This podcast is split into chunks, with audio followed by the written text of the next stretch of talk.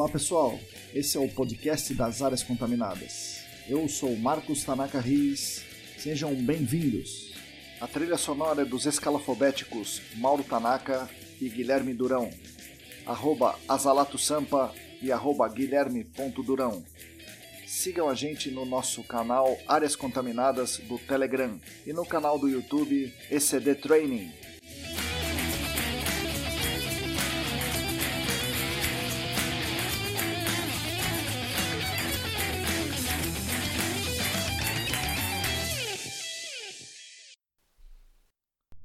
Pessoal, bom dia, boa tarde, boa noite. Você aí que está nos ouvindo no carro, você aí que nos ouve fazendo um relatório, fazendo aquela figura marota para entregar que está em cima do prazo da CETESB, você que está nos ouvindo cozinhando, passando roupa, é, fazendo alguma outra atividade, seja bem-vindo ao podcast das áreas contaminadas. É um grande prazer, como eu falo toda semana, é um grande prazer fazer esse, esse trabalho aqui, essa divulgação das conversas, né? E o nosso grande objetivo aí é é, levar é, conteúdos, informações, dicas para vocês, né? E, o meio que a gente encontrou para fazer isso é essa conversa que eu tenho semanalmente com pessoas do mercado. É, um outro objetivo é, é dar voz para pessoas como eu e você que está me ouvindo. Né? São pessoas comuns da cadeia do gerenciamento de áreas contaminadas, são trabalhadores como a gente que, que tem alguma coisa a contribuir com todos nós. Né? Então eu agradeço a todos os meus convidados por compartilharem aí parte da, da sua experiência, parte da sua vida é, com a gente, né, com a nossa, nossa comunidade e, e a gente está cons conseguindo fazer a nossa comunidade crescer como um todo. Eu vou fazer hoje um, uma mensagem do nosso, por enquanto, único patrocinador aqui dos, dos nossos canais, dos nossos eventos, que é a ECD. Né? Então, a única patrocinadora por enquanto é a ECD. Então, a ECD, o que, que ela está fazendo hoje? Né? Então, nós estamos fazendo basicamente a amostragem de solo, mas uma amostragem de solo minuciosa, bem focada, procurando ver os detalhes daquela amostragem de solo com aqueles objetivos que a gente tem propagado por aí. Né? Uma investigação que busque é, aliar aí a, um, um olhar detalhado para a substância química de interesse um olhar detalhado para o meio físico, que é a essência da investigação de alta resolução. Então, a ECD executa esse tipo de trabalho. Independente dela própria, ECD, fazer a sondagem. Tá? Então, a ECD executa coleta de amostras de solo, sim, mas ela também faz essa avaliação minuciosa da amostra de solo, independente da sondagem. Tá? Então, com o nosso patrocínio, patrocínio da ECD, eu estou divulgando aqui para todos os, os ouvintes. É, uma outra coisa que a ECD tem feito, e tem feito e tem sido muito bacana, são cursos in company, é, ligados à investigação de áreas contaminadas. Tá? Vários temas ligados à investigação, desde investigação de alta resolução, é, planejamento de investigação, amostragem de solo. Então, esses cursos in company têm sido muito legal. É isso que eu gostaria de divulgar para vocês aqui com uma mensagem patrocinada da ECD para o podcast, tá bom? Bom, hoje a gente vai falar com a Patrícia Ruiz e vocês vão ver que é uma conversa muito interessante. É, ela conta a trajetória dela desde uma menina é, de 13, 14 anos, né, 14 anos entrando no ensino médio técnico, ensino médio junto com técnico, né, integrado que se falava antigamente, o ensino médio integrado com técnico em química, para se tornar hoje uma referência no nosso mercado em gestão da qualidade. Ela, vocês vão ver a, a quantidade enorme de, de entidades que ela colabora, né, é, a BNT, a ESAS. Então, como é que foi esse crescimento, essa trajetória dela? Então, vocês, vocês vão gostar, muita gente vai se identificar com essa trajetória. Eu espero que essa conversa dela inspire muita gente aqui, tá bom? É, obrigado, obrigado por, por me ouvirem, obrigado por me acompanhar, obrigado por dar força. Tá? Então, muita gente tem me dado força, eu fico muito contente, é, muito agradecido por, por toda essa, essa força aí, essa, essas mensagens de apoio que eu tenho recebido, tá bom? É, gostaria que vocês mandassem aí críticas, sugestões, dicas para a gente melhorar tanto o podcast quanto o canal do YouTube. Mais uma vez, obrigado, espero que gostem e fiquem aí com as palavras da Patrícia Ruiz. Boa tarde, boa noite, bom dia para quem está ouvindo no carro, boa noite para quem ouve a gente lavando a louça. Obrigado por ouvir nosso podcast. Hoje eu estou aqui com a Patrícia Ruiz. Bom dia, Patrícia. Boa tarde, boa noite. Se apresenta aí para os nossos ouvintes, por favor. Bom dia, Marcão. Bom dia, pessoal. Boa tarde, boa noite. Olá para todo mundo. Bom, para quem não me conhece, meu nome é Patrícia, Patrícia Ruiz. Estava aqui no Esquenta conversando um pouquinho com o Marcão e estava falando um pouquinho sobre mim. Eu sou técnica em Química, formada pelo Senai Maria Mato. Me formei em 1999. Eu brinco que desde o século passado eu estou aí dentro de áreas contaminadas. E depois eu fiz gestão ambiental uh, na UFRJ, no Rio de Janeiro. E estou aí no mercado de áreas contaminadas, já vai fazer 21 anos, ano que vem, 21 anos em áreas contaminadas. Legal, um bastante... prazer enorme para mim estar aqui. Bastante história, então, né, Patrícia? Patrícia, conta. Tem bastante história. Você estava é, no curso técnico, né, num curso técnico muito, muito bom em Química, né, no, no, no Senai, e daí que desígnios do destino te levaram para o mercado do gerenciamento de áreas contaminadas? É, porque, imagino, tem é, o pessoal fazendo técnico em química tem muitas áreas para trabalhar, né? laboratórios, indústria, farmacêutica e tal. Como é que aquela menina sai lá do, do, do Senai e vem parar no gerenciamento de áreas contaminadas em 1999?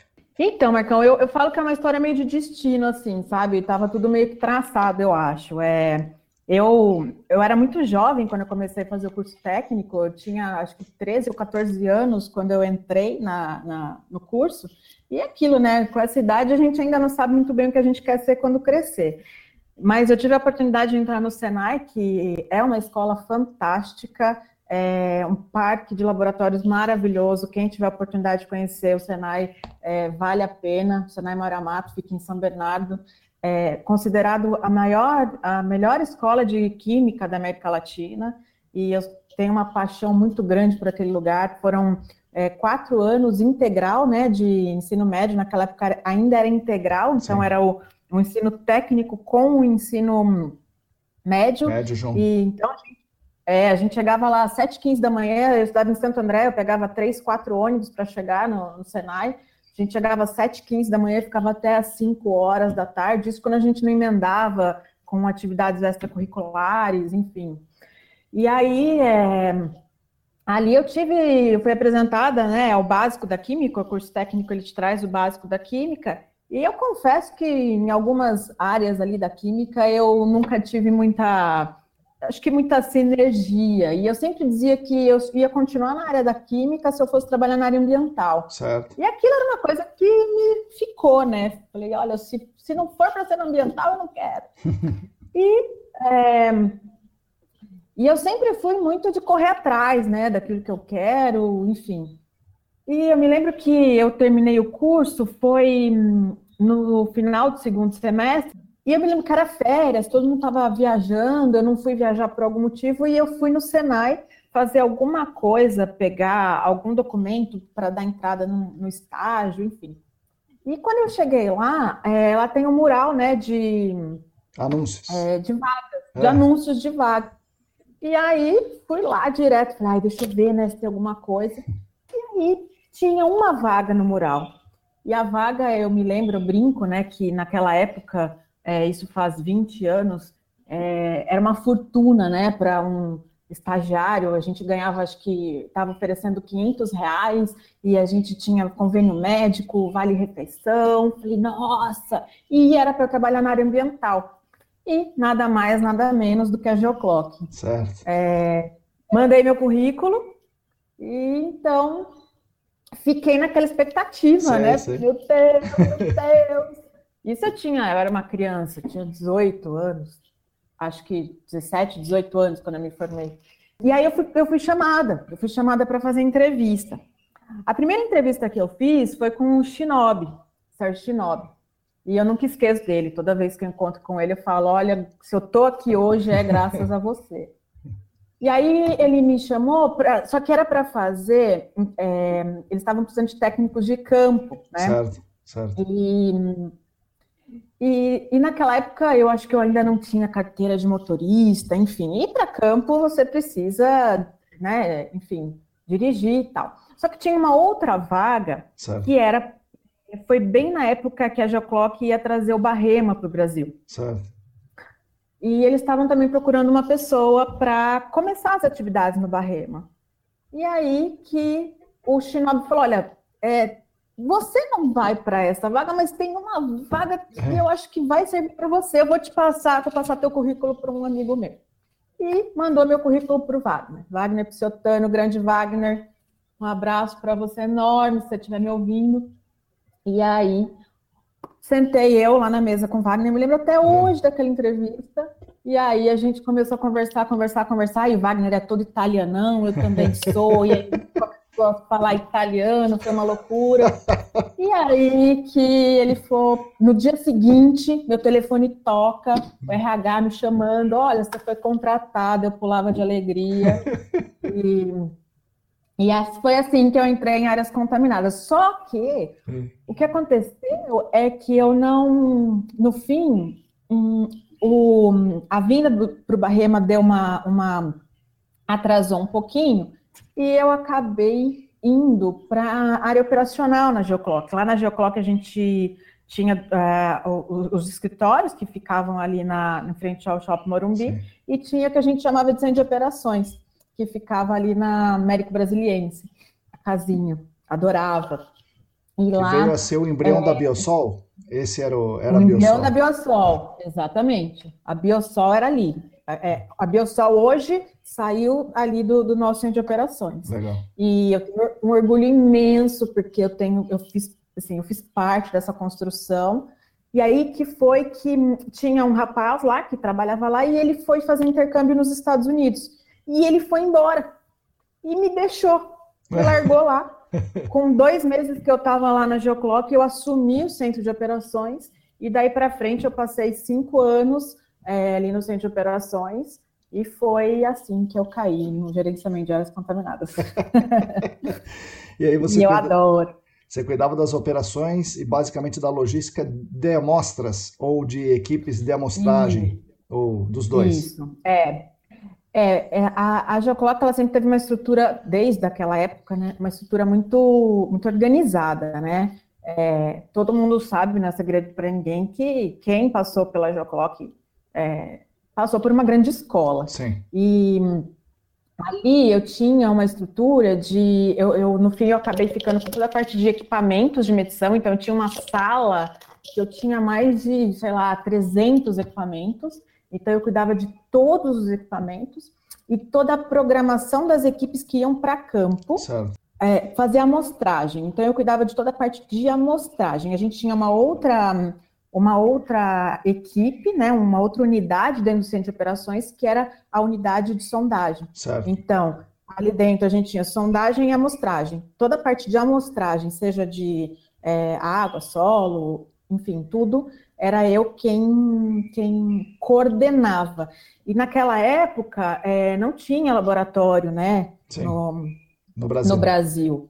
Então, como é que a gente trabalhava? O pessoal, né, já naquela época a gente já trabalhava com os planos de amostragem, o pessoal mandava para a gente lá os planos de amostragem e a gente fazia toda a preparação né, do, do material, equipamento que ia para campo. Depois a gente recebia as amostras e a gente mandava essas amostras para fora do país. A gente mandava para os Estados Unidos, a gente mandava para a Suíça, a gente mandava para o Canadá. Então era uma logística tremenda para a gente mandar as amostras para lá e era eu que fazia toda essa logística, né? Sim. Sempre eu tinha uma equipe maravilhosa, Tonhão, Tonhão tá lá até hoje, Tonhão, um beijo enorme. Tonhão tá na Biosol até hoje. Tonhão me ajudava muito com, com as amostras e todos os meninos ali, maravilhosos, assim, muito bom mesmo. E era isso que eu fazia lá na, na Geoclock. É, e foi lá também que eu acabei, que, que eu me inseri nessa questão de gestão da qualidade, sim, porque sim. desde antes de, né, de, eu, de eu começar na Geoclock, a Geoclock já era certificada na ISO 9001. Então, toda essa parte de controle de qualidade, ela vem uh, dali, né? Certo. Então, desde, desde que nem se falava em 17025, em 9001, em garantia, a Geoclock já tinha isso, que é a herança do Ernesto, enfim. E então foi ali que eu comecei com essa questão de qualidade, e aí eu me apaixonei por qualidade. Né? Juntou aquela minha paixão por ambiental é, e a questão de controle de qualidade é, e a inserção dentro da, da parte de amostragem, né? E aí a minha especialidade sempre foi é, amostragem, ensaio, e aí depois, né, com a evolução da 17025, enfim, as coisas se complementaram. Foi mais ou menos assim. Legal. E qual é a sua é, trajetória? Então, é, você aprendeu muito na escola da Geoclock, como muitos outros, né? Muitos outros mesmo, muita, muita gente aprendeu naquela escola da Geoclock, né? É, você sai de lá e qual é a sua trajetória até antes de você montar a sua empresa Soudi? O que, que você fez nesse período aí? Laboratórios e consultorias e tal? Conta aí para o pessoal.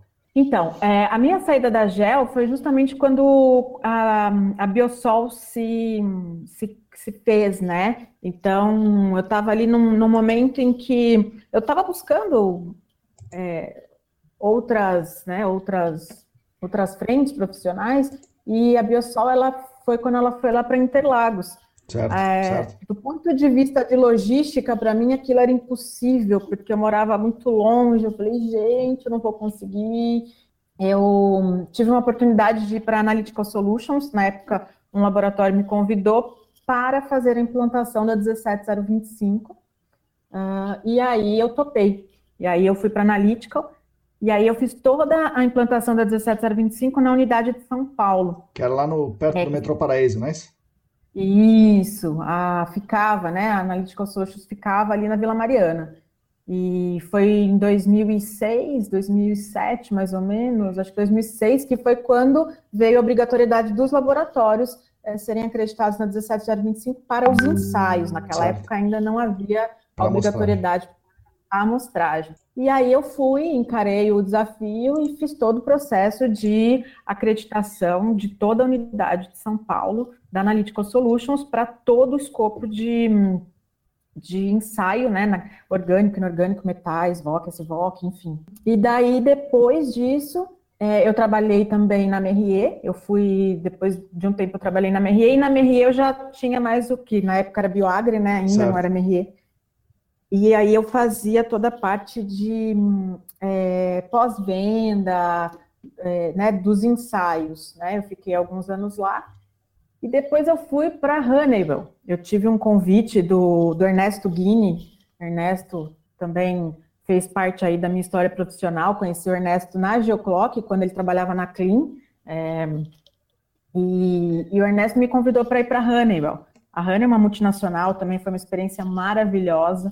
Eu fiquei quase quatro anos lá. Caramba. E quando eu fui para Honeywell, o meu foco, o meu objetivo ali era trabalhar com a parte de detecção de gás. Certo. Porque quando eu estava na, na, na, GEL, eu tive muito contato né, com todos, todos os equipamentos. Então, é, eu gosto muito de equipamento, adoro mexer com equipamento, adoro, adoro. E, e eu tinha muita familiaridade com equipamento. Na época era o Gastec, né? Que a gente uhum. usava aquele Gastec quadrado, sim. não sei se é da sua época. Cinza, sim, eu já vi isso aí, sim. Ah, laranja, cinza ah, veio depois. Ah, não, então não vi, não. Era o laranja, analógico, então é, eu que fazia a calibração dos, dos, dos gastetes, então é, a gente fazia a calibração com chave de fenda, a gente abria assim, é, então aquele é. gastec compridão, ele tinha um, é, um parafusão certo, na frente, certo, assim. Certo. E a gente tirava aquele parafuso, pegava o cilindro, e aí você tinha que. É, era uma maravilha, uma loucura, adorava. E aí foi. Eu me lembro que uma vez eu estava na minha salinha, foi muito engraçado. Eu estava na minha salinha, e era uma salinha que tinha de fato uns 300, 400 equipamentos ali. E, eu cuidava de tudo, né? E um dia eu estava desmontando um equipamento, que eu falei, gente, preciso arrumar esse equipamento, desmontei. Aí eu sentei no chão da minha salinha lá, tô, tô com a minha chave de fenda desmontando. Daqui a pouco eu olho para cima assim, Ernesto Moeri. É. Oi, Patrícia. Tudo bom? E eu ali no chão desmontando os equipamentos. E aí eu fui para Honeywell, que foi quando eu assumi a parte de detecção de gás. É, na, lá na Hanel, eu trabalhava com a parte de, é, de, de detecção de gás, para o foco era mais espaço confinado. Certo. Embora embora é, muito desses equipamentos que a gente, que eu trabalhava lá, são usados na, é, na área ambiental, né? Tem alguns equipamentos que são usados aí na área ambiental. Por exemplo, o, o mini RAI, o RAI, né? A Honeywell comprou a RAI e eu era gerente de contas, né, do Brasil para distribuição desses equipamentos. E também foi uma experiência muito, muito legal. E foi aí que tudo aconteceu é. da minha transição é. para a Saudi. Que, na verdade, assim, eu sempre fui muito inquieta do ponto de vista de desenvolver, né? Certo. Eu sou uma pessoa que eu não consigo ficar parada. É, aquela, a mesmice, para mim, é uma coisa que me dá né, tico pois é. E na, o, o, que era legal na Geoclock, né? Porque na Geoclock eu tinha um, uma liberdade para desenvolver que era incrível, né? Era incrível. Tudo que eu queria desenvolver, eu tinha muito espaço para fazer. Isso, isso foi muito gostoso lá. Sim. Eu me lembro, só voltando um pouquinho, é, na época de. Foi quando a baixa vazão começou, a gente desenvolvia células de fluxo e, né? É, enfim, a gente desenvolvia muito ali. Eu tinha uma liberdade muito grande lá dentro. Isso para mim foi assim, foi maravilhoso, porque me abriu muito, né, a questão de desenvolvimento. E aí então que eu estava na Honeymoon, já fazia uns três, quatro anos, que foi quando teve um evento no CRQ, que foi em 2000 e não me lembro quanto, Marcão, foi logo que saiu a SMA 100. Certo. Que foi quando a, a CETESB trouxe a obrigatoriedade aí da, da acreditação dos laboratórios para a, a, etapa de amostragem também, complementando Sim. a etapa de ensaio, né? Eu estava Porque... nessa reunião também, é uma reunião complicada, né? Confusão. Você estava lá, Marcão? Tava, tava sim. Você estava lá? Não foi incrível aquele foi. dia? Foi muito bom. Aquele dia foi um divisor de águas, pelo menos para mim, né? É. Na minha vida foi. É, foi, foi um, um, evento que teve no CRQ, onde estava é, o Inmetro, tinha algumas pessoas da CEGECRE, Sim. e também as consultorias, e todo mundo discutindo, quando saiu, na verdade não era a SMA 100 ainda, era um documento que saiu antes da SMA 100, que falava da obrigatoriedade da amostragem para a etapa de amostragem, é, da acreditação para a etapa de amostragem, só que colocava o prazo imediato, ou certo. seja, é, a partir de amanhã. E por isso que foi aquela, aquela naquela reunião, aquele alvoroço, né? Sim. Porque a gente, as consultorias diziam, gente, é impossível a gente, Nossa, a partir de amanhã. Isso. Ninguém tem, né? Ter acreditação. Não tinha como, então, ah, isso é lobby dos laboratórios, foi uma loucura, né? E ali foi que eu tive a grande sacada. Eu falei, gente, é, eu nasci é, eu nasci fazendo isso, né? Eu nasci fazendo toda a parte de amostragem, toda a questão de operação. É, minha formação veio na sequência com gestão da qualidade. Uh, eu fiz uh, a implementação de um sistema de gestão da qualidade em um laboratório. Né? Eu tinha todo o know-how, experiência de 17025, todo o know-how, experiência da, uh, de, de amostragem Sim. em si, de equipamento, tudo, né? E eu falei, bom, poxa, eu vou fazer isso, quero fazer isso. É, os laboratórios, as consultorias vão precisar né, desse serviço, e, poxa, eu sei fazer isso, né? Nasci fazendo isso. E foi assim que eu tive a ideia de, de seguir é, para essa para esse caminho, né? Mas foi no dia seguinte ou dois dias depois eu pedi demissão na Hannibal. Todo mundo falou que eu era maluca. Você é maluca, menina! Você vai entrar numa loucura dessa, pelo amor de Deus! É, porque eu trabalhava na Honeywell, uma, uma multinacional maravilhosa, maravilhosa, assim, uma experiência muito, muito fantástica. A gente, todo ano, eu ia para os Estados Unidos, eu tinha cursos em Chicago, tive cursos é, de detecção de gás é, fixo, portátil, em Chicago, nos Estados Unidos, a gente tinha os kickoffs, era muito legal, era muito legal. Só que eu tenho um perfil empreendedor, uhum. né? Eu nasci com um perfil empreendedor, eu sou empreendedora. Então, antes de tudo, né, eu sou empreendedora. E, e, e, eu, eu, seria, continuaria tendo uma carreira incrível, mas uma carreira mais executiva, né? É, e, e, embora eu gostasse muito, eu não conseguia ter essa questão, essa liberdade de criar, certo. que é, é, embora eu seja técnica, porque eu sou técnica, né? É, eu gosto muito de criar. É. Criar é uma coisa que fascina, né? Eu adoro fazer coisas novas. Quando tem um projeto novo, bora, vamos fazer. Você sabe disso, né, Marcão? Sim, vamos, sim, vamos sim. fazer. Bora, vamos, lá. na massa. É isso mesmo. E a gente faz. Estala os dedos, a gente faz. Então as pessoas falaram, Patrícia, você é maluca. Você tava. Falei, gente, foi, já pedi, já fui. E aí que. E aí que eu fui começar, né? Sim. Ou seja, eu falei, tá bom, e agora? Eu preciso pagar as contas, minha gente. A gente tem que pagar as contas, as crianças precisam comer.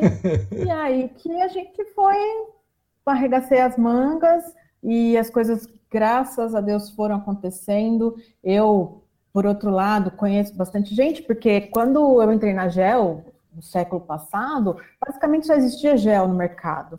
Então, grande parte do mercado de áreas contaminadas saiu da Geoclock, né?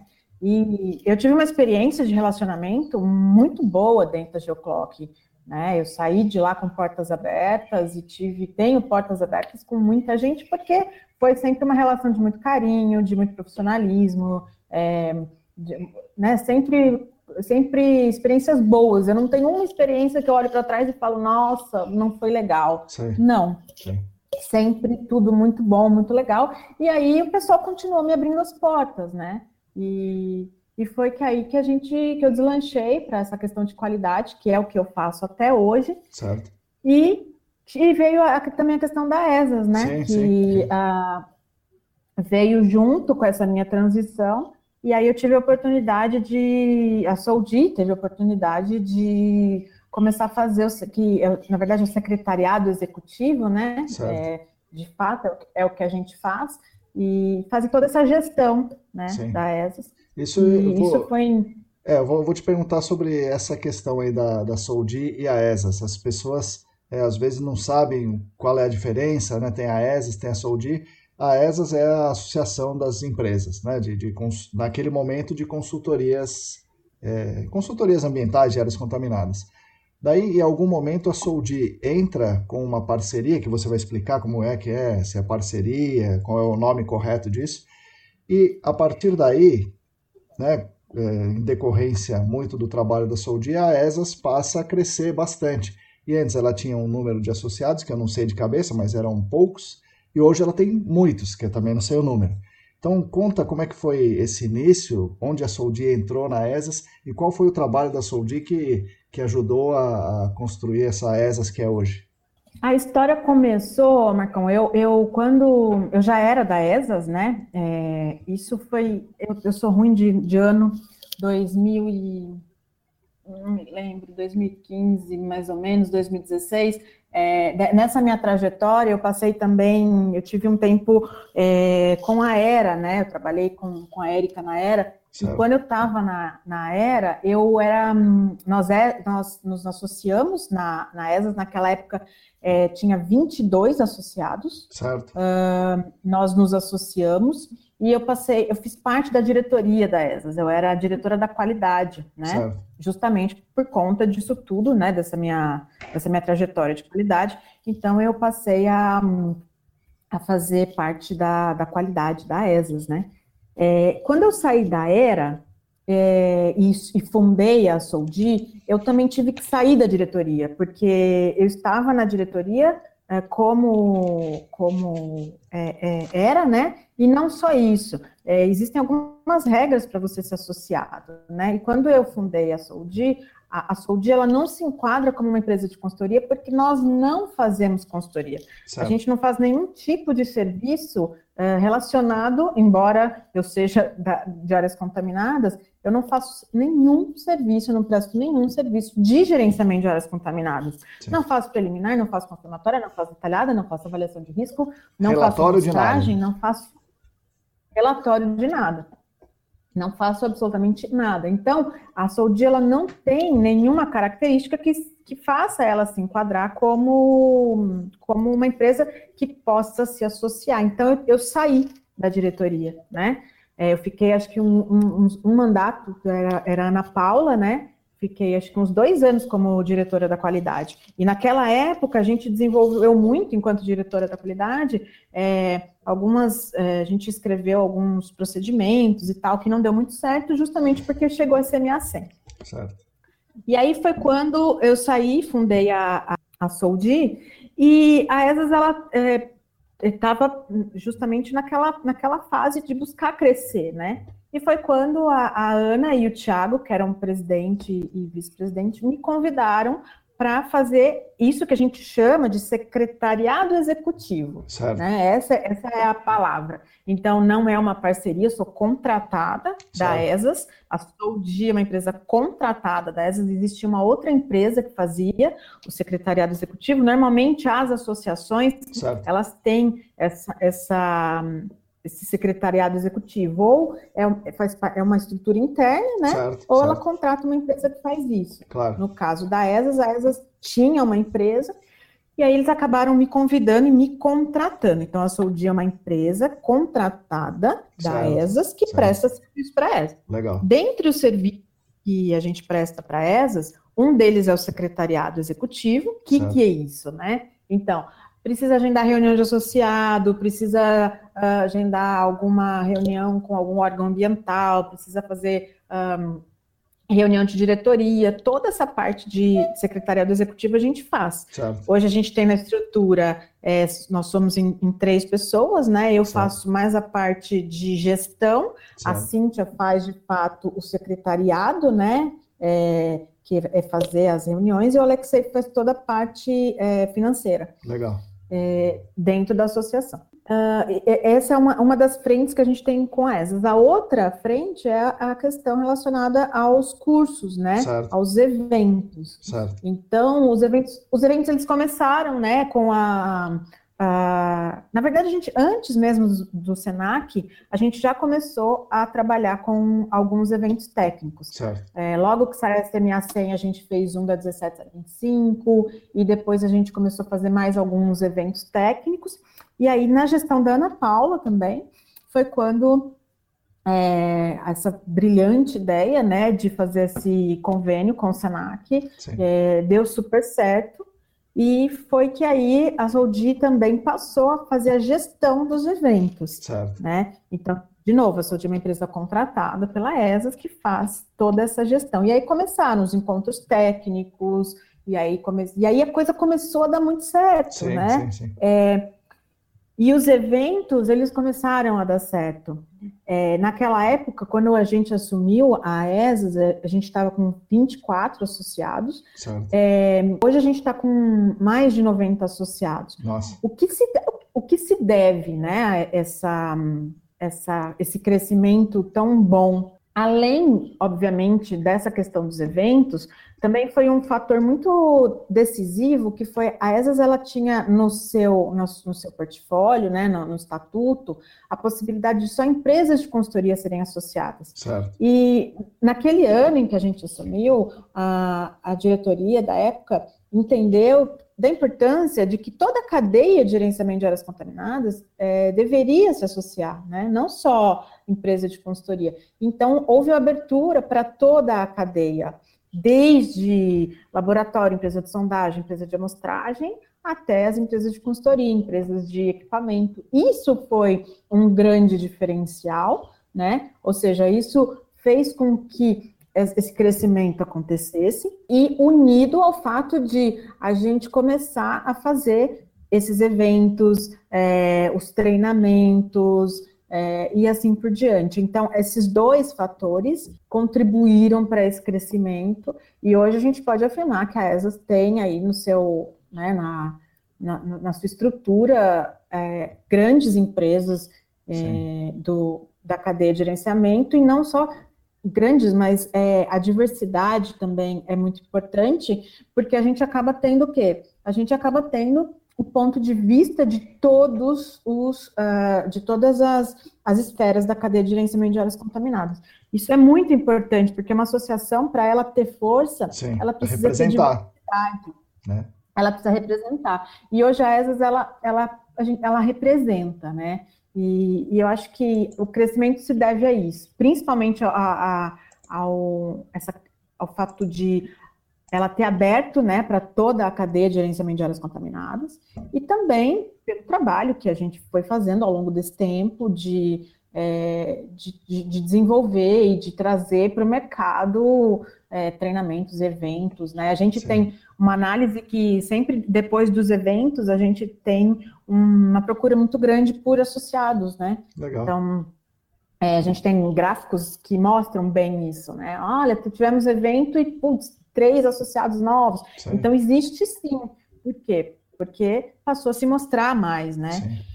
E não só isso, os eventos com muita qualidade, né? Sim. E isso a gente vem aprimorando desde sempre. Então, acho que é isso, Marcão, é esse conjunto de, de do todo, né? Eu falo que ninguém, uma andorinha só não faz verão, sim, né? Sim. É, ninguém é responsável por tudo, todos claro. são responsáveis responsáveis, né, por, por várias conjunto. coisas, então, pelo conjunto. Então, de forma nenhuma, é, esse crescimento foi feito por uma pessoa sim, ou duas, foi sim. sempre uma equipe trabalhando, sim. né? O, e é isso. A, a, parceria com o Senac é um negócio muito bom. Eu falando do, do lado do Senac, né, e, e, também do mercado, né, eu vejo que o mercado se desenvolveu muito a partir dessa, dessa parceria. Nós lá no Senac ficávamos de certa forma amarrados, né? A gente não conseguia implementar, fazer cursos novos, que a gente ficava travado por questões burocráticas muito muito intensas ali. A gente, eu e o Rodrigo não não conseguíamos dar vazão para isso. Quando aconteceu a parceria, foi esse desabrochar que você testemunhou aí, né? Que você é, participa muito ativamente. Mas na parceria, né, nessa parceria que é muito exitosa, com muito sucesso, às vezes tem algum, alguns problemas. Quais são os, os problemas tanto da, da Soldi dentro da ESAS? Porque certamente uma associação com 90 caras fala, peraí, o que, que essa Soldi está fazendo aqui, né, e tal? Por que, que não posso ser eu para fazer isso, né? Principalmente agora que está dando tudo certo. É, tem algum desafio maior, assim, alguns entraves dentro da ESAS?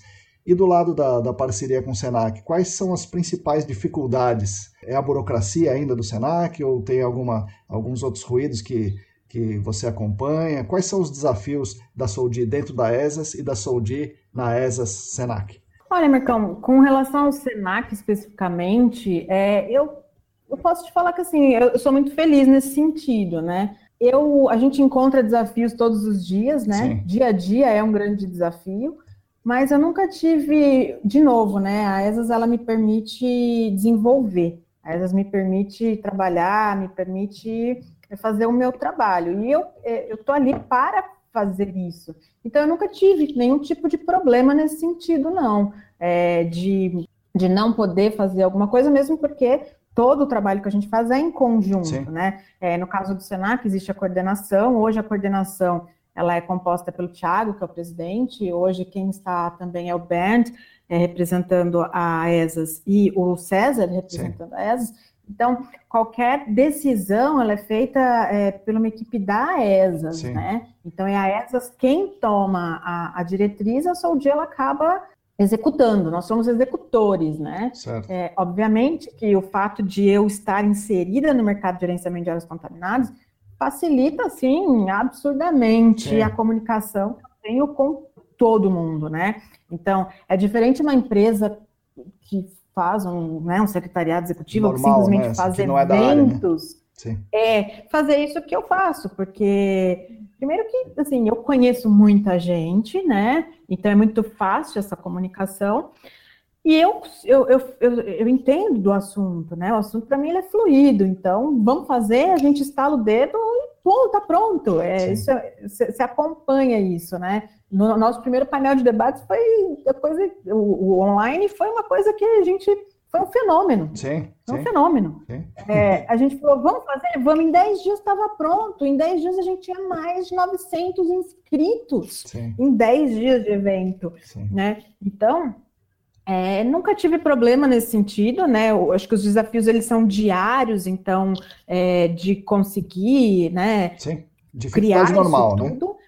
Mas não do, nenhum tipo de entrave que não me permita desenvolver o meu trabalho. De novo, a Soldi ela é executora de um, um, algo que foi idealizado pela ESAS. Então, a gente executa aquilo que o projeto nos traz como desafio, né? Eu encaro como um projeto, são os nossos projetos.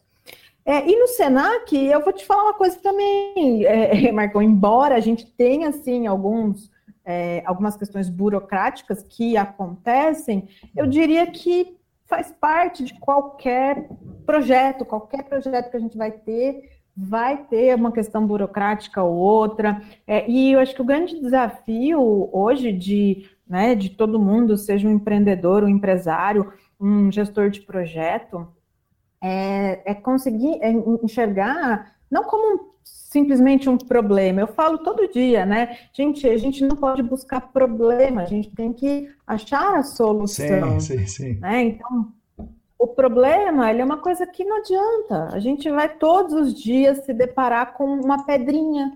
Sempre vai ter uma pedrinha no nosso caminho, sempre, sempre, sempre. Então, como é que você vai olhar para essa pedrinha? Você vai né, fazer dela um monstro gigante?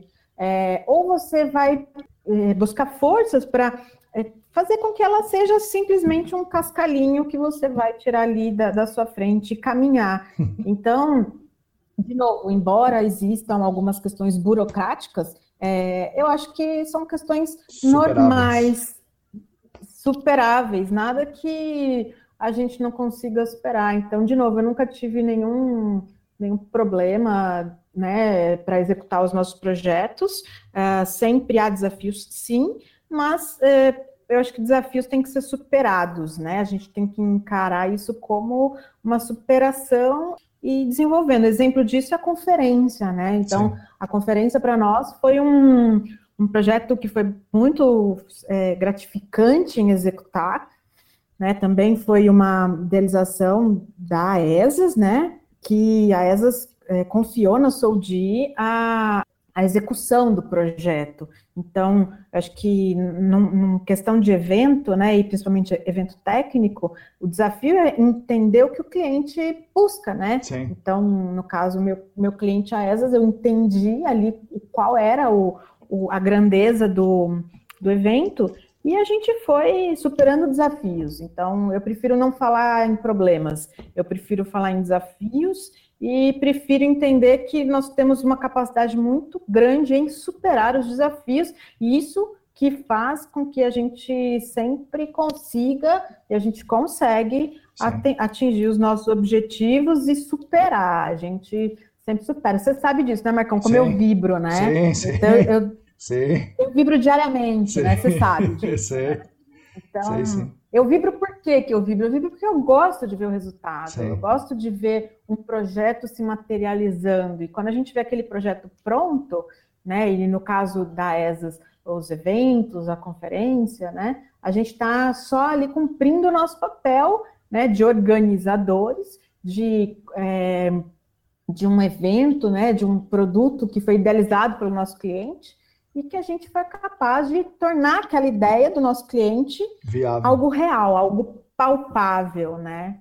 É, é, assim que eu enxergo, né? De novo, o Mandurinha não faz verão e, e a gente tem uma equipe maravilhosa, é, é, com os desafios diários, né? Sempre tem desafios e não problemas, e os desafios a gente supera.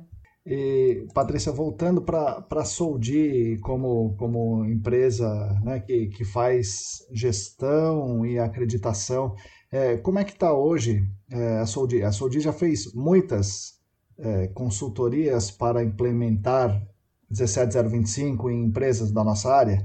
Quantas empresas mais ou menos já fizeram isso? Qual porcentagem de, de empresas que já tem a 17025 na nossa área? Isso ainda tem gente para fazer? Ou você já vê um, é, um cenário de esgotamento nessa, nessa atividade? Olha, Marcão, de, então desde que né, a Soldis é, surgiu no mercado, o meu, o meu foco principal era esse, né? Era a questão da implantação de sistema de gestão da qualidade, com foco em, no mercado ambiental. Então, o meu pé é ambiental, é, é aqui que eu quero ficar, do ponto de vista de tudo, né? De Evento é técnico no mercado ambiental, consultoria é técnica no mercado ambiental, ou seja, não, não tenho pretensão de trabalhar com, de repente, ah, vou implementar uma 9001 numa indústria automobilística, Entendi. não. Não é isso que eu quero, meu foco é ambiental. E eu posso te dizer que sim, que há bastante espaço ainda. É, desde que a SMA 100 começou, é, de forma direta ou indireta, e é, o que, que, isso quer dizer, né?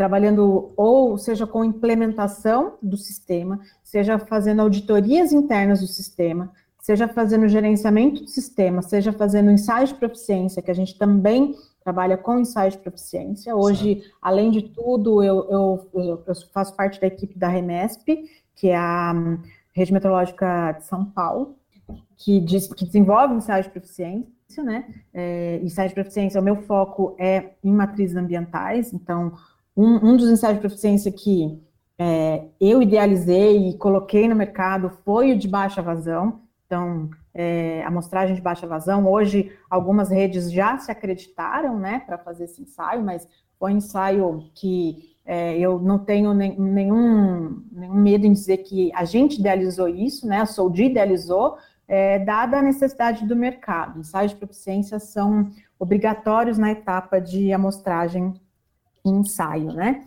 Então, levando em consideração todas as etapas do processo, a Soldi já se envolveu, já, te, já teve né, em mais de 50 empresas aí de, de consultoria é, de alguma forma, né? Certo. Seja com os ensaios de proficiência, seja com a implementação, auditoria interna. Então, a gente já teve aí mais, são mais de 50 clientes que a gente já, já trabalhou e ainda trabalha, né?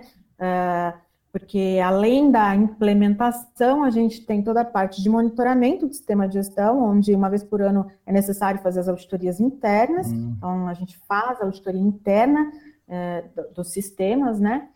E uh, os ensaios de proficiência. O que, que acontece? Em, a SMA 100, ela trata de algumas matrizes ambientais, né? Que é a água, é, água subterrânea, água superficial e fluente e emissão atmosférica. É, dentro dessas matrizes, a grande maioria das empresas, elas já, já estão acreditadas. É, eu posso falar que, em, em, percentual, as que têm interesse, que tiveram interesse, podemos falar em 70% das empresas já obtiveram a acreditação.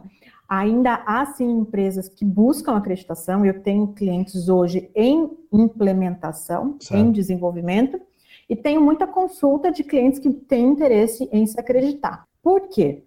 Porque a, o, o, grande foco foi, primeiramente, o estado de São Paulo. Certo. Isso está, como tudo, né, é, pipocando nos demais estados. Ah, então, é, o Rio Grande do Sul, recentemente, é, teve a SMA 100 na íntegra, é, sendo uma diretriz né, do órgão ambiental do, do, do, estado. Minas Gerais, eu acho que só. Tem mais um estado. Ah, é, Paraná também já, já tem obrigatoriedade. Então, é, empresas de outros estados estão buscando acreditação. Entendi.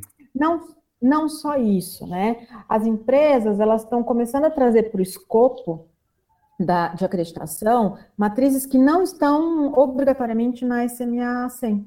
Por exemplo, intrusão de vapor. Hum. Então, hoje, eu estou com dois ou três clientes trabalhando com foco na acreditação, na, na, na extensão do escopo para intrusão de vapor, que é um desafio para mim, está sendo extremamente prazeroso, certo. porque eu me apaixonei por intrusão, uma coisa que é, eu, eu, acho que eu acho que a minha paixão por intrusão vem lá da época que eu trabalhava com com a parte de detecção de gás, enfim, tem uma similaridade, né?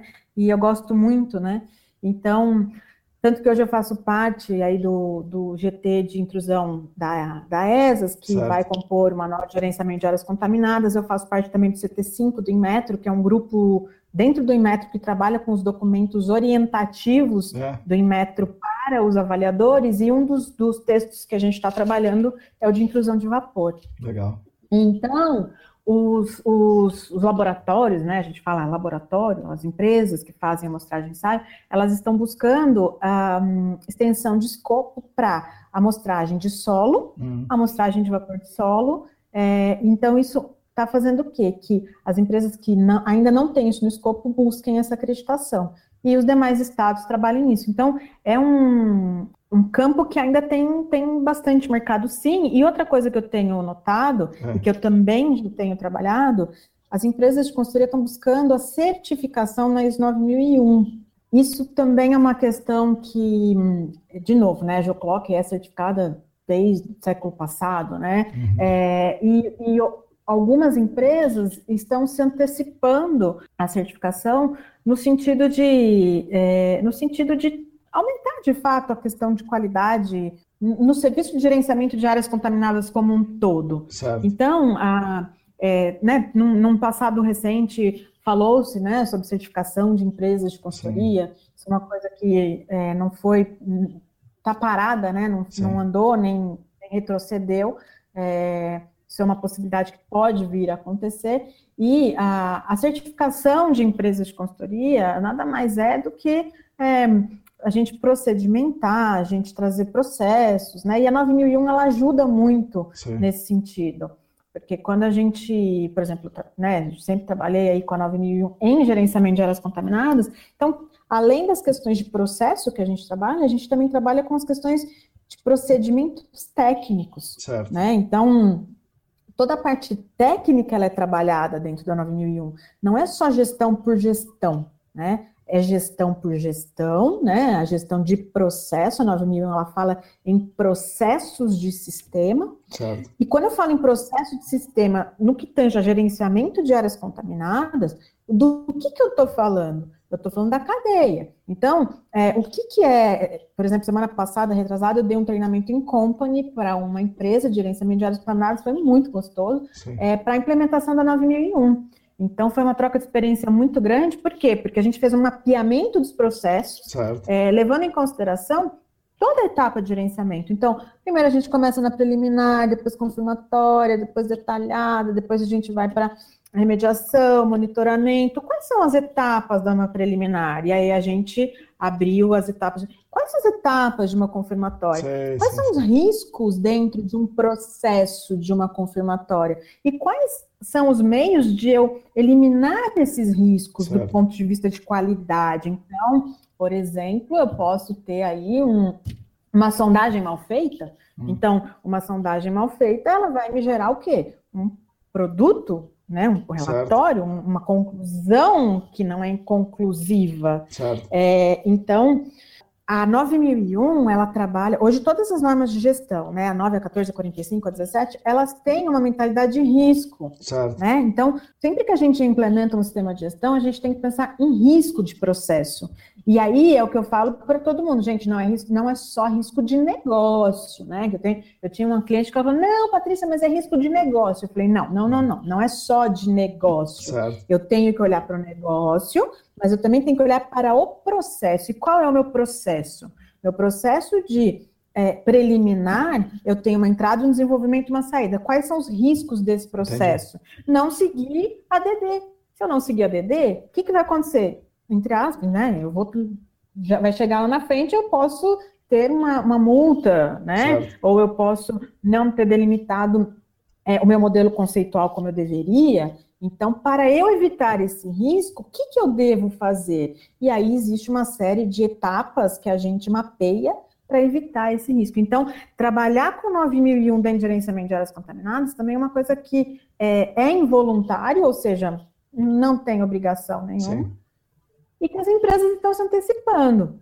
E que é muito legal fazer, eu adoro, porque, de novo, eu já estou inserida nesse mercado há 20 anos, Sim. então é muito fácil eu bater o olho e falar: olha, aqui a tá gente tem um risco. Isso. Por outro lado, eu não sou especialista em tudo, né? Então, eu tenho a minha especialidade, mas é aí que a gente traz para dentro dessa construção o quê? Os especialistas. Então, é assim, Marcão, vamos fazer agora o processo de sondagem? Vamos. Então, o que, que eu preciso pensar aqui? Eu preciso ter um procedimento, eu preciso fazer uma análise de risco desse processo, né? Então, é, respondendo a, a, sua pergunta, né, se ainda existe espaço, eu acho que existe muito espaço, por quê? Porque existem novas matrizes que estão sendo inseridas certo, certo. Né, no escopo de acreditação, É, e porque as empresas elas estão de fato, empresas que não, né, não precisam, não são obrigadas a se acreditar, estão de fato buscando a certificação, aí é 9001, que é o que tem hoje, como uma ferramenta de melhoria da qualidade. Porque se um é, dia for obrigatório alguma certificação, certamente vai partir da 9000. Então é isso que eles com estão. Com certeza. É com certeza. Não, não, não nem dá para ser de outra forma, né, Marcão? Porque se for uma certificação, uma certificação dá.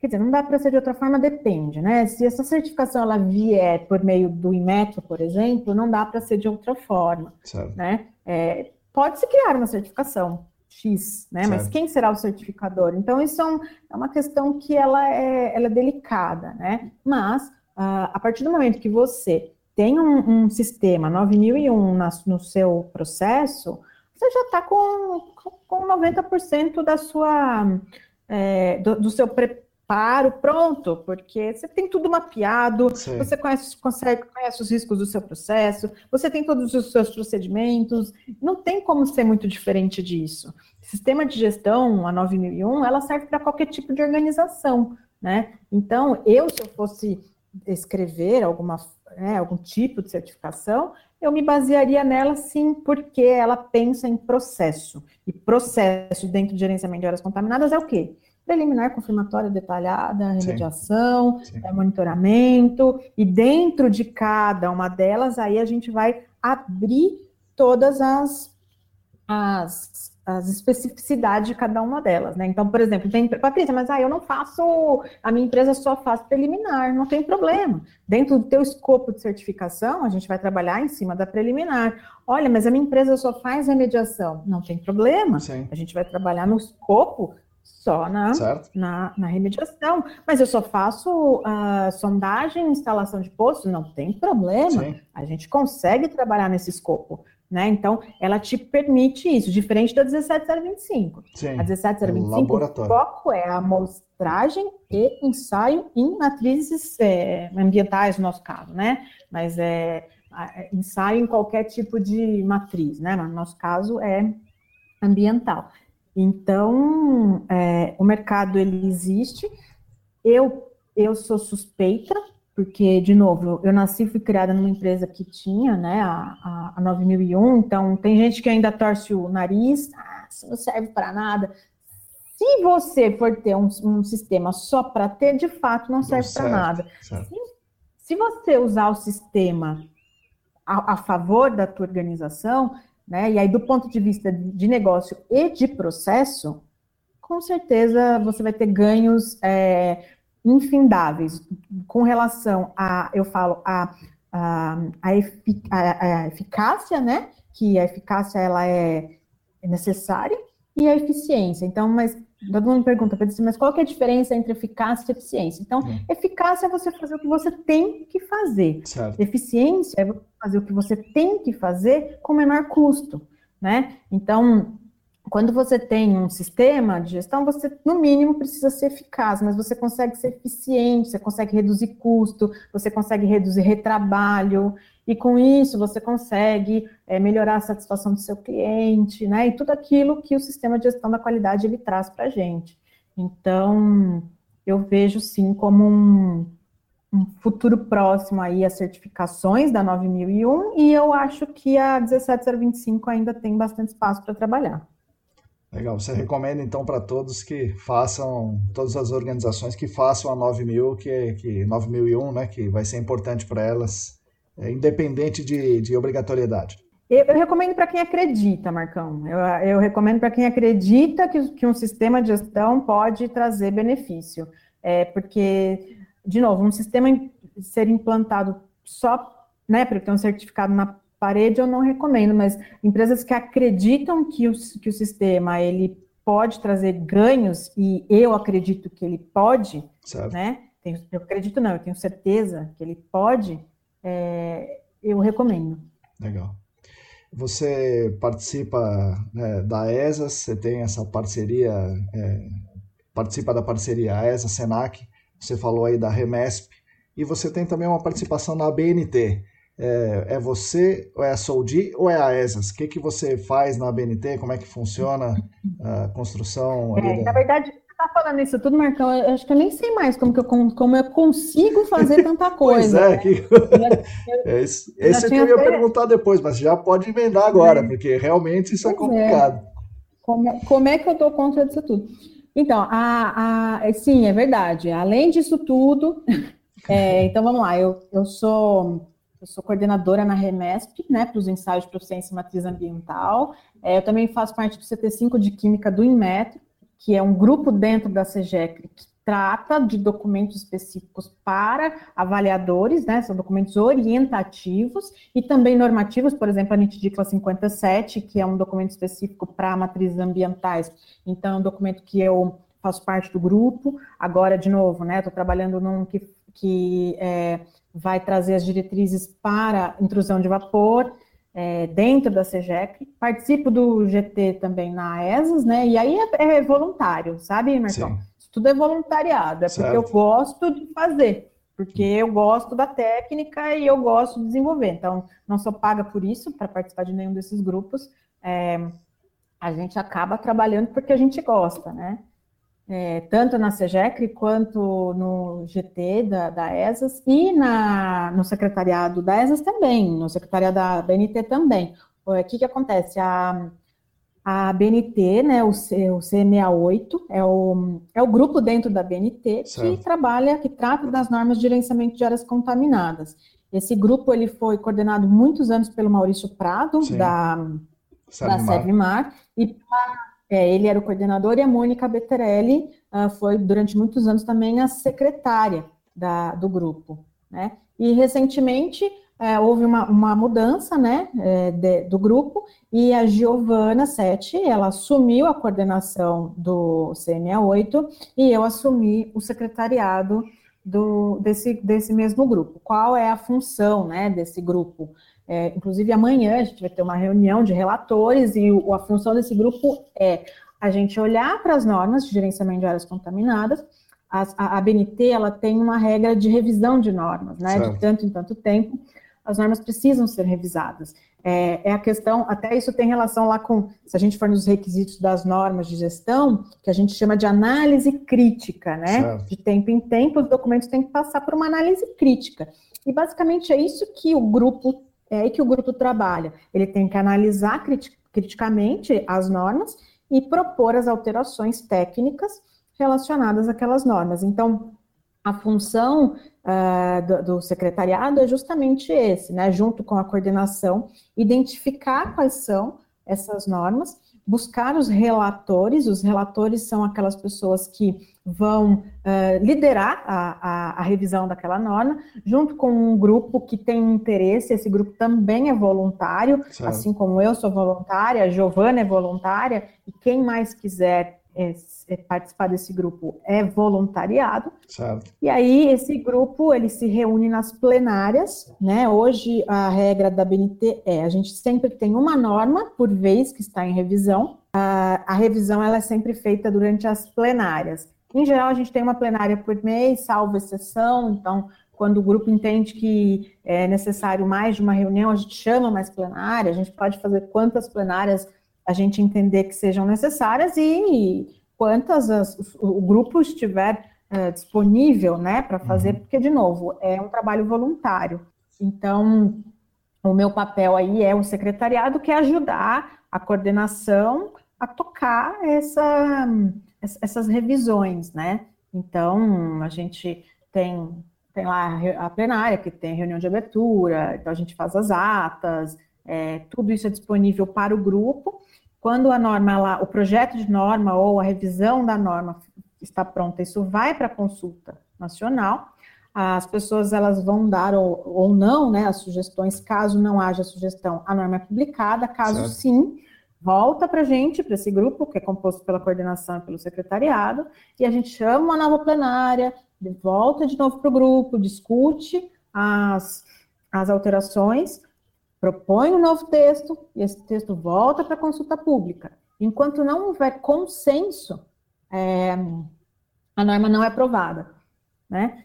Então, uh, eu até convido aí quem estiver ouvindo a gente, Sim. que tem interesse em participar, é, a participação ela é livre para toda a sociedade. Então, é só entrar em contato com a ABNT. Então, não, não somos nós da ESAS quem damos o, o passe para a entrada, é, é, a ABNT, né? Então, é, manda um e-mail lá na BNT dizendo que tem interesse em participar do CE68, que vai ser direcionado. Quem é responsável pelo CE68 é a Milena, né? Ela que, que vai adicionar quem tiver interesse. Então, certo. não tem nenhum crivo. Basta ter interesse em trabalhar, porque somos voluntários, a gente está ali para trabalhar e trabalhar de graça. Então, quem quer trabalhar de graça, que venha trabalhar é com a gente. Bem-vindo. E, é e é importante que venha, porque é, eu ouço muito, nossa, mas o texto ficou horrível. E aí eu digo, bora trabalhar. Sim, vamos lá. Junte-se ao grupo, né? É, hoje mesmo eu estava conversando sobre isso. É, as pessoas, elas julgam muito, elas criticam muito, mas eu convido as pessoas para virem trabalhar, né? Bora, gente, vamos arregaçar as mangas e fazer, porque a, a, construção do mercado, a evolução do mercado, ela se dá por meio de, desse, desse povo maluco que nem a gente, Sim. que não tem mais tempo para fazer as coisas, se enfia Sim. a fazer. Por quê? Porque a gente quer ver a evolução. A coisa né? melhorar, e, isso aí a coisa melhorar. Então, assim, eu convido quem tiver interesse a vir a participar, a compartilhar, a fazer parte dos grupos, né? Eu acho que é importante essa participação da sociedade, e aí a sociedade quem é? São os profissionais de gerenciamento de áreas contaminadas, né? Essa é a nossa a sociedade que a gente pede que venha. E a gente tem todas as partes interessadas dentro do grupo, a gente tem a indústria, a gente tem a, a o órgão ambiental, a gente tem a, a, as empresas de consultoria. Então, eu convido as pessoas a participarem, né? E é, é, isso é muito importante. Então, esse é meu papel ali dentro do secretariado. Eu já estou, já vai um ano que eu assumi o secretariado da, da BNT para essas normas. E para mim é mais um prazer, embora seja né, mais uma loucura aí para a gente, mais uma coisa para a gente fazer, mas é um prazer, porque é, é muito gostoso a gente participar da, dessa construção, dessa evolução, né? Cai naquilo que eu estava falando lá no início. Eu preciso dessa liberdade de criar, né? Sim. Eu preciso estar envolvida. Isso para mim é, é muito gratificante, né? E que norma está sendo então, discutida agora? É, discutida ou na Agora, sim. Agora a gente está trabalhando na preliminar, na 15515. Certo. A gente já está com 70, 70 mais ou menos por cento do, do texto discutido. A gente vai ter uma plenária sexta-feira agora e não é a última, provavelmente vai ter mais uma antes do texto ir para a consulta nacional. E aí, as próximas, a gente vai ter uma reunião com os relatores é, amanhã, por certo. acaso, é, justamente para a gente é, pensar em quais serão a, a, ordem de prioridade das revisões. É, é por, por, questões uh, meio que óbvias, eu acho que a, a, vai acabar seguindo, né? Preliminar, risco, confirmatório e tal. É, mas essa, essa ordem ela é, será definida é, junto dos relatores, né? É, existe já um grupo de relatores e esse grupo vai acabar definindo essa a prioridade das próximas, mas certo. a que está agora em revisão é a preliminar a 15515. Legal. É, Patrícia, agora nós estamos numa, numa pandemia, isolamento social, dificuldade de, das pessoas se encontrarem presencialmente e você faz auditorias e você faz é, ensaios, né? Então, como é que você está é, tá fazendo essa auditoria? É uma auditoria remota? Existe a auditoria remota? É, é, tranquilo de fazer? Se existir a auditoria remota, é tranquilo de fazer? E como é que você acompanha o ensaio? Porque imagino que você tenha que olhar se o cara faz o. A, dá o exemplo da amostragem de baixa vazão, se ele faz a amostragem corretamente como você não está do lado dele, como é que você faz essa, essa observação, essa correção e tal? É, então, Marcão, desde que a pandemia começou, isso foi uma dúvida que não queria calar, né? E agora, né? Hum. Como é que a gente vai segurar aí os sistemas de gestão? E existe uma norma, que é a 19.011, é uma norma específica para auditorias de sistema de gestão, isso se aplica para qualquer sistema de gestão, seja 9, 14, 45, é, seja uma auditoria de, uma preliminar, não preliminar não, mas é para sistemas de gestão, né, é a 19011. E a 19011, ela traz como uma das, direte, uma das, das linhas a auditoria remota.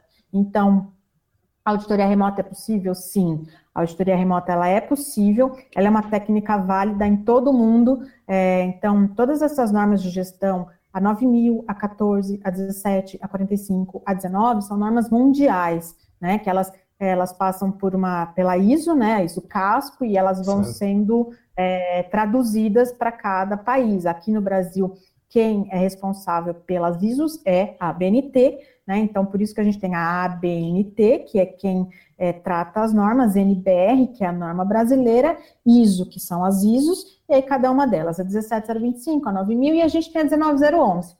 A 19011, ela trata só de auditorias internas, é, só de auditorias. E dentro da 19011 existe a possibilidade de fazer auditorias remotas. Então, a diretriz, ela já existe, certo, né? Certo. É, não, até tenho visto bastante, ah, o método, novo método de auditoria remota. Não tem nada, a roda já, já foi sei, inventada. Sei, sei. Não existem, existem o quê? Existem as ferramentas, ferramentas para fazer auditoria remota. O método é aquele, é a 19011, está ali.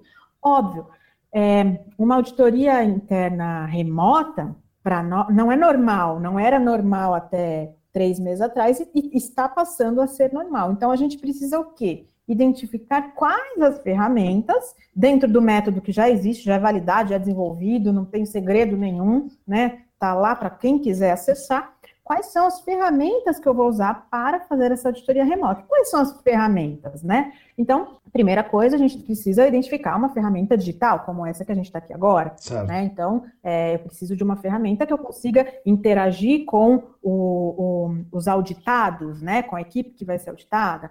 É, eu preciso fazer um planejamento dessa auditoria. Então, da mesma forma que eu faço um planejamento de uma auditoria é, presencial, eu faço um planejamento de uma auditoria remota. A gente manda um plano de auditoria para a empresa que, que vai né, passar pela auditoria. Esse plano tem lá os dias, as pessoas que serão auditadas. E é, a 19011 ela permite sim que 100% da auditoria seja feita remota. Como eu, aí sou eu, profissional Patrícia, trabalhando, como é que eu estou fazendo? É, eu faço auditoria tanto de 9001, quanto, 40, quanto 14001, quanto 17025 e 45001.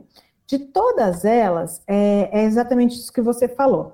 A etapa de amostragem e ensaio, ela é uma etapa que é, é necessária, é, é, ela é um pouquinho mais crítica porque ela não envolve só a questão documental. Toda a parte documental, então, por exemplo, as normas elas têm toda a parte de sistema de gestão, onde a gente trata controle de documentos, a gente trata controle certo. de registros, a gente trata de auditorias internas, a gente trata de é, análise crítica pela direção, análise de risco, né? Então, toda essa parte documental é muito mais fácil para a gente fazer remoto.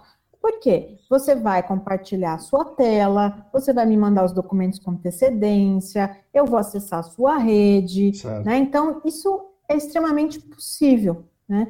Quando a gente vai para a parte de campo, o que, que eu tenho feito? A parte de campo, embora seja possível sim ser feita remotamente, e aí também é, a, a, a, o planejamento a gente pode definir, olha, Patrícia, eu tenho uma, uma GoPro, sim. eu vou levar uma GoPro certo. e eu vou ficar com a minha GoPro lá. Isso é possível? Sim, isso é certo. é possível. Patrícia, não, eu vou filmar eu vou filmar todo o meu processo de, e aí eu te mando. Isso é possível e aceito? Sim, isso é possível e isso é aceito. Ah, eu vou fazer ao vivo, tá bom? Então a gente vai lá, eu vou fazer ao vivo com uma câmera e eu vou filmar toda a etapa de amostragem e ensaio. Sei. E isso é possível? Sim, isso é possível, isso é aceito. Como eu tenho trabalhado, como a parte de amostragem e ensaio é, está está acontecendo, os laboratórios estão fazendo a amostragem de ensaio, toda a parte documental eu tenho feito remoto e a parte de campo eu faço presencial. Então, é, eu peço para o cliente sempre buscar casos reais, então campos reais, porque os campos reais são os campos que estão seguindo toda todo o protocolo de segurança. Sim. Eu já fiz algumas auditorias internas e aí eu chamei a minha auditoria de híbrida. Então, eu faço a minha auditoria híbrida. O que, que é isso? É metade remota, e não é nem metade, né? É a parte documental remota e a parte prática em campo. Certo. É, eu poderia fazer 100% remoto? Poderia, mas eu tenho preferido fazer dessa forma. Por quê? Dessa forma, eu entendo que eu não perco a qualidade da, da, da etapa de, de auditoria de campo, e, é, e eu também atendo todos os protocolos que a pandemia está me trazendo como, um, como obrigatórios. Por quê? Porque eu só estou indo em campos que é, são de fato essenciais e são aqueles que têm que ter todos os cuidados Sim. necessários. A gente evita ficar dentro, porque quando a gente faz uma auditoria, são quatro, cinco, seis pessoas dentro de uma sala fechada pois é, durante é. três, quatro dias, 24, 24 horas, uma, 8 horas por dia, Sim. né? Então a gente começa às, 8 da manhã e é pauleira, né? Porque, só para você ter uma ideia, quando a CEGEC, né, quem é a CEGEC, a Coordenação Geral de Acreditação do Inmetro, vem fazer uma avaliação no laboratório, são dois avaliadores, três dias, né? Então, três dias de dois avaliadores. Numa auditoria interna, é, a gente é um, um auditor, no caso eu, nos mesmos três dias, ou no máximo quatro dias. Né? A gente não consegue fazer oito dias de auditoria, são quatro dias. Então, é tudo muito. Você tem que ter um planejamento muito bom né, e uma destreza, Sim. porque você tem que olhar todo o sistema de gestão, você tem que passar por tudo. Né? Então, não é fácil fazer é, uma auditoria no sistema inteiro em três dias, então você tem que ter um bom planejamento. Então, é, Gente, então, eu tenho feito dessa forma. Eu, eu, chamei minhas auditorias de auditorias híbridas, onde eu faço a parte documental, eu faço remota, e a parte de campo eu faço em campo. E aí eu busco fazer o quê? Eu busco trazer todas as matrizes para o mesmo dia. Por exemplo, esses dias eu tive uma lá em São José do Rio Preto, eu fiz um bate-volta para São José, saí daqui, sei lá, três horas da manhã, Ixi. cheguei lá sete horas da manhã, e aí a gente começou, aí a gente fez água subterrânea, água superficial, fez efluente. Tudo no mesmo dia, né? Na sequência. É, era um caso real, era um projeto real. Ao final do dia, peguei meu carro e voltei para casa. E no dia seguinte eu continuei a auditoria é, remota e por meio de, de ferramentas. Isso envolvendo é, reunião de abertura, é, reunião de encerramento, juntando toda a equipe, fazendo entrevista né, com todo o pessoal, vendo os, é, os, os, projetos reais passados, né? Então, é, eu busco pegar uma linha de auditoria, onde, por exemplo, eu pego desde a emissão da proposta até o envio do relatório. Sim. Então, eu pego toda a cadeia do, do projeto. Então, eu vejo proposta, eu vejo o plano de amostragem, aí eu vejo todas as fichas de campo, aí das fichas de campo eu vejo o relatório, e aí eu busco coerência entre o, a emissão do relatório com a proposta. Falei, olha, você vendeu 10 poços e por que, que no seu relatório tem três? Ah, não, porque aqui teve uma mudança, o poço estava seco, ah, legal, avisou o cliente, não avisou. Olha, o plano de amostragem, você previu metais totais e dissolvidos, mas é, no, seu, no seu boletim de campo você só fez dissolvidos, né? Então, é, fazer essa linha de auditoria, ela exige bastante tempo, mas é possível fazer de forma remota. Então, é, isso me surpreendeu, né? A, a, que de fato é possível a gente fazer. E assim, é, eu vou te dizer que ainda assim é possível fazer 100% remoto, e o que, que o que, que, os laboratórios precisam? Né? Eles é. precisam fazer esse planejamento e, mais do que isso, é, a, a, a, ferramenta da vez é a ferramenta de análise de risco. Certo. Então, qual é o risco de eu fazer uma auditoria remota? Eu preciso prever esse risco para eu garantir que o meu sistema de gestão mantenha a mesma, a mesma qualidade, ele não perca em qualidade, ele mantenha a qualidade. Então, a dica que eu deixei para os laboratórios, Patrícia, pode fazer? Pode. É permitido? Sim. A CEGEC aceita? Aceita. O que, que eu preciso? Eu preciso definir ferramentas adequadas, eu preciso fazer um bom planejamento, eu preciso fazer uma boa análise de risco.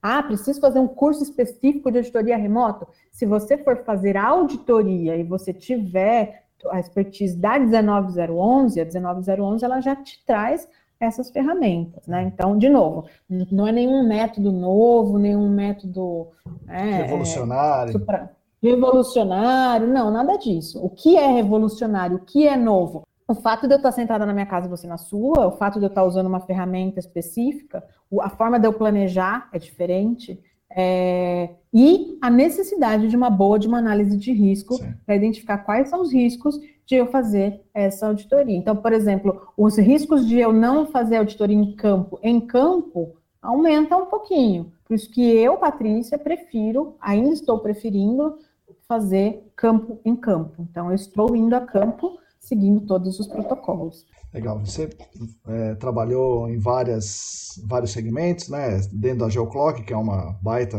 empresa gigante de consultoria, com muita gente. Trabalhou em laboratórios, né? Na BioAgri, na, na Analytical Solution. Trabalhou numa indústria e tem a sua empresa agora e a sua empresa trabalha com muitas outras empresas. É, você é uma mulher, claro, né? E, e, por causa dessa questão de ser mulher, você teve alguma dificuldade? Sofreu é, machismo, assédio, encheção de saco, algum tipo de, de, dificuldade pela sua condição de mulher? Olha, Marcão, de novo, eu acho que eu sou uma pessoa de muita sorte, assim, muito iluminada em vários sentidos, né? E começando lá pela Geoclock, por exemplo, eu era uma menina quando eu entrei na Gel, eu tinha 18 anos, é, e eu trabalhava lá na, no centro de operações, eu era única menina Sim. daquele, daquela casa. Era eu e a Cláudia, mentira, não era a única. Era eu e a Cláudia. No universo de muitos homens. E eu sempre fui tratada muitíssimo bem. É, eu adorava os meninos, é, eles eram sempre muito solícitos comigo. Né? Eu tinha que embalar aquelas caixas gigantes que a gente mandava para os laboratórios lá nos Estados Unidos. Então, sempre todo mundo muito, muito solícito comigo, né? E, e, e daí para frente, é, eu acho que seguiu a mesma a mesma, a mesma linha, né? Até na Hannibal, né? Na Hannibal, de novo, eu era a única menina, né? Então, eu, eu, eu sempre tive uma facilidade para trabalhar tanto com homem quanto com mulher. Eu acho que talvez até mais com homem do que com mulher, porque eu sempre trabalhei muito com homem. Então, eu nunca tive nenhum tipo de problema nesse sentido, não. É, a Hannibal também era um ambiente bastante bastante homens, porque eu trabalhava na área, numa área que era de segurança do trabalho, né? Sim. Então, é uma área de, na sua grande maioria, de homens, né? Sim. Então, eu nunca, nunca tive obstáculo nenhum nesse sentido, não. Acho também muito porque eu sempre fui muito, uh, muito guerreirinha, né? Sim. né? De buscar meu espaço, de uh, mostrar meu trabalho. Nunca baixei a cabeça, nunca tive medo de ou nunca tive distinção. Então, é, ao mesmo tempo que eu, que eu ia para o campo com os meninos, os meninos lá iam rodar trado, a gente sentava, a gente sentava na mesma mesa, a gente almoçava, e se eu tivesse que na, no, na hora seguinte conversar com um, um, né, o diretor da empresa, eu conversava no mesmo, né, na mesma, no mesmo tom. Então, isso também, por outro lado, foi me dando um, um respeito, né? É, de eu saber, eu sempre soube qual era o meu espaço e eu sempre soube ocupar muito bem esse espaço, né?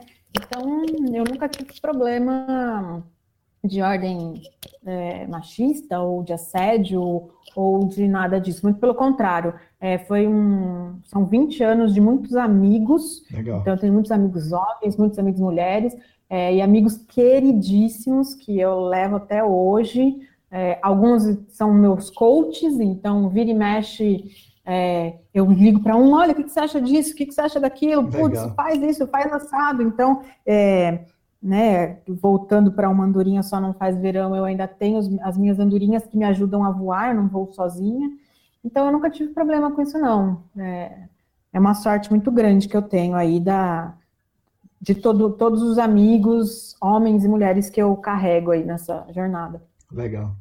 Patrícia, o que, que você dá de conselho para as garotas que estão lá no, no Senai agora fazendo técnico em Química, que acabaram de entrar lá? O, o ensino médio o técnico agora está separado, mas o que, que conselho você dá para as garotas que estão lá fazendo esse, esse curso técnico ou algum outro curso técnico?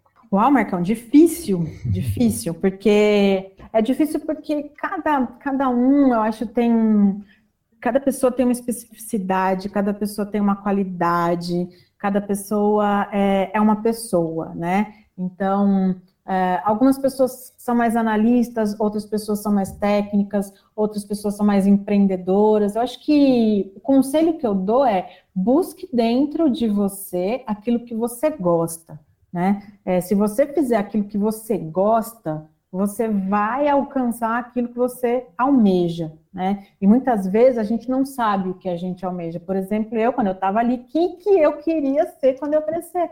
Ou seja, eu não sabia, né? Então, a, a coisa, ela, ela foi acontecendo, por isso que lá, lá no começo aqui do nosso bate-papo, eu falei, olha, estava tudo meio que escrito, e estava tudo meio que escrito. Hoje eu olho para trás e falo, cada coisa que aconteceu tinha que acontecer para eu estar tá aqui hoje.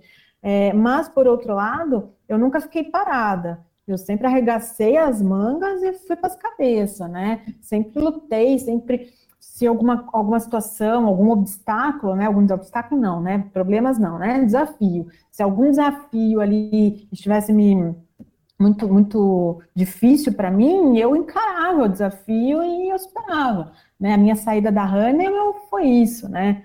Patrícia, você é louca, deixar uma empresa multinacional onde você é uma executiva para empreender. Falei, gente, eu sou empreendedora, né? Eu preciso empreender, eu gosto de fazer isso. Se eu não fizer isso, eu vou, vou né, dar, dar coceira. Então, o, o, acho que o conselho que eu dou é busque dentro de você aquilo que você gosta e foca em fazer aquilo que você gosta, aquilo que te dá prazer, né? Então, é, eu sou uma técnica que precisa, eu não consigo sair da técnica, eu amo a técnica, né? Eu amo a gestão, eu amo mostrar, só que por outro lado eu preciso empreender. Eu gosto de ser empreendedora. Eu gosto é, eu gosto muito de tecnologia, é, o marketing digital me, me atrai muito, então eu gosto de, de, é, de variar. Né? Então, se você me der uma atividade, falar, Patrícia, você vai ficar os próximos 20 anos é. fazendo é. isso, é. não vai dar certo para mim. Mas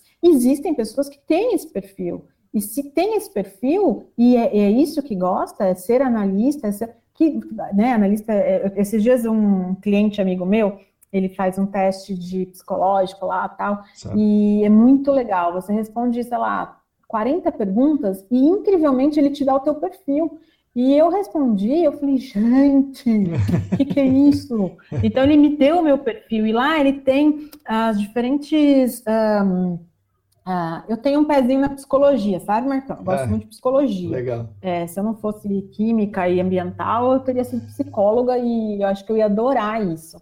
É, eu adoro a mente humana, eu adoro isso. Ontem, no final de semana inteiro, eu fiquei navegando aí num, no mundo da psicologia. E os, os, o nosso cérebro, ele tem as divisões, né? A gente tem as múltiplas inteligências. Então, a gente tem inteligência lógico-matemática, a gente tem inteligência é, musical, a gente tem inteligência espacial, a gente tem inteligência interpessoal, a intrapessoal, né? Então, a, se conhecer é o caminho para você é, conquistar a sua é, felicidade profissional, a sua, a sua, conquista profissional, conhecer quais são as suas habilidades, né? Então, que nem no meu caso, eu juntei a minha técnica com as minhas demais habilidades, porque eu tenho habilidade interpessoal, eu tenho habilidade de criatividade. Então, eu juntei isso tudo. Mas eu vou te falar, Marcão, que para eu te juntar isso tudo, não é. foi num estalo de dedo, Sim, né? Claro. A coisa foi até, até a gente se encontrar, acho que muitas pessoas, né? Até se encontrar, quem se encontra logo feliz daquele, sim, né? Sim. E eu sou, eu, acho, eu conheço várias pessoas que sempre souberam que queriam ser quando crescer e acho fantástico. E tem muita gente que também patina um pouco para, né? Mas voltando à sua pergunta, qual é o conselho que eu dou? Olhe para dentro de você, e busque dentro de você aquilo que te dá prazer, aquilo que você gosta, aquilo que você sabe fazer e foca nisso. Foca nisso que você vai. Foca, né? Foca. Tem que fazer, tem que arregaçar as mangas, porque não adianta também é, ficar esperando que o mundo traga, né? Que não vai trazer. Sim. Então, hoje, no mundo competitivo que a gente vive, nesse mundo, né? É, buscar arregaçar as mangas, eu acho que é extremamente é, necessário. Né? Patrícia, obrigado pela presença. E agora, esses minutos aqui, o podcast é seu. Pode falar o que quiser. Falar mais, Marcão? Eu só falei. Agora você pode falar Bom, de Marcão. Corinthians, de do, das galinhas da Angola, do que você quiser. É verdade, né, Marcão? Tem uma história das galinhas da Angola que o Marcão foi meu consultor. Eu vou contar para todo mundo. Eu moro num lugar, gente, onde a gente tem muito escorpião. E aí o Marcão me, me ajudou a comprar. A gente comprou mais de 40 galinhas da Angola e a gente botou aqui para as galinhas da Angola comprar, é, não é? Para buscar fazer o controle da, do, dos escorpiões. Desde que a cada dia minhas galinhas da Angola começaram a desaparecer. E aí a gente começou com 40 galinhas e no final é, as galinhas sumiram todas e a gente foi descobrir que as raposas estavam comendo minha galinha da Angola e eu fiquei extremamente triste por causa das galinhas. E o Marcão foi meu consultor de galinha da Angola, né, Marcão? É isso aí. O Marcão me ajudou a, a escolher as galinhas e tudo mais. Mas queria agradecer, Marcão, agradecer pela oportunidade de estar aqui, é, conversando com você, conversando com quem está ouvindo a gente. Um prazer enorme estar é, tá aqui, né, dividindo, dividindo a minha vida, a minha experiência, né, com, com você, com vocês, e te parabenizar por essa iniciativa que é, muito legal. A gente estava conversando mais cedo sobre isso. Importante nesse momento a gente fazer isso, né? A gente Sim. conversar, a gente trocar ideia. Tanta gente boa, tanta gente legal. Eu acho que todo mundo tem espaço, tem espaço para todo mundo, né? É importante trazer as pessoas para conversar, para né, bater papo. E te agradecer, te parabenizar e desejar vida longa aí aos podcasts, às lives e aos nossos projetos lá no Senac. Uh, enfim, tudo isso que a gente pode fazer para melhorar, né, Marcão? Para estar tá sempre vivo, se sentir vivo. Acho que é isso que a gente está precisando, né? Sim. Se sentir vivo, se sentir útil. Né? Um momento que a gente quer se sentir útil. Está todo mundo né, precisando disso. Então, parabéns, porque você está ajudando as pessoas a, a se sentirem assim. Eu acho que isso é muito gratificante para quem participa, para quem está escutando e para você, né, Marcão? Para mim é demais, é sempre com certeza. Para mim é muito legal. e para você, Marcão? Agora vamos mudar um pouquinho. para você, né? Tô brincando. Não, está sendo muito legal. Para mim, eu, eu, falo com uma pessoa, né? Então, a cada semana tem, tem um podcast novo. Eu falo com uma pessoa, às vezes duas, às vezes três. E eu aprendo muito com cada um que, que eu bato um papo aqui. Eu aprendo bastante mesmo. Está sendo demais. Para mim está sendo muito legal. Muito bom. E eu fico muito feliz por isso, Marcão. Eu, eu torço muito pelo sucesso de quem, né, de quem trabalha assim que nem você. Eu torço muito mesmo. É, de novo, tem espaço para todo mundo. É, e eu acho que a gente tem que desenvolver. E está sendo um trabalho muito bacana esse que você está fazendo. Parabéns mesmo que prospere muito. Legal. Obrigado, Patrícia. Obrigada a eu, gente. Obrigada a todos. Um grande beijo, um grande abraço. Mantenham-se seguros sim. e nos vemos em breve. Sim, sim. Mais um evento da ESAS e Senac. Beijão, Marcão. Valeu. Tchau. Essas foram as palavras da Patrícia Ruiz. É, foi muito legal ter falado com ela mais uma vez, é, ter dado toda essa explicação sobre a trajetória dela, sobre a gestão da qualidade, sobre auditorias presenciais, remotas, sobre a ESAS. Então foi muito ilustrativo. Espero que vocês tenham gostado e aguardo os comentários de vocês, as críticas, sugestões, dicas do que a gente pode abordar aqui nesse podcast ou, ou mesmo no nosso canal do YouTube. Tá bom, obrigado pela participação de vocês, pela audiência. Estamos à disposição de todos. Até a semana que vem.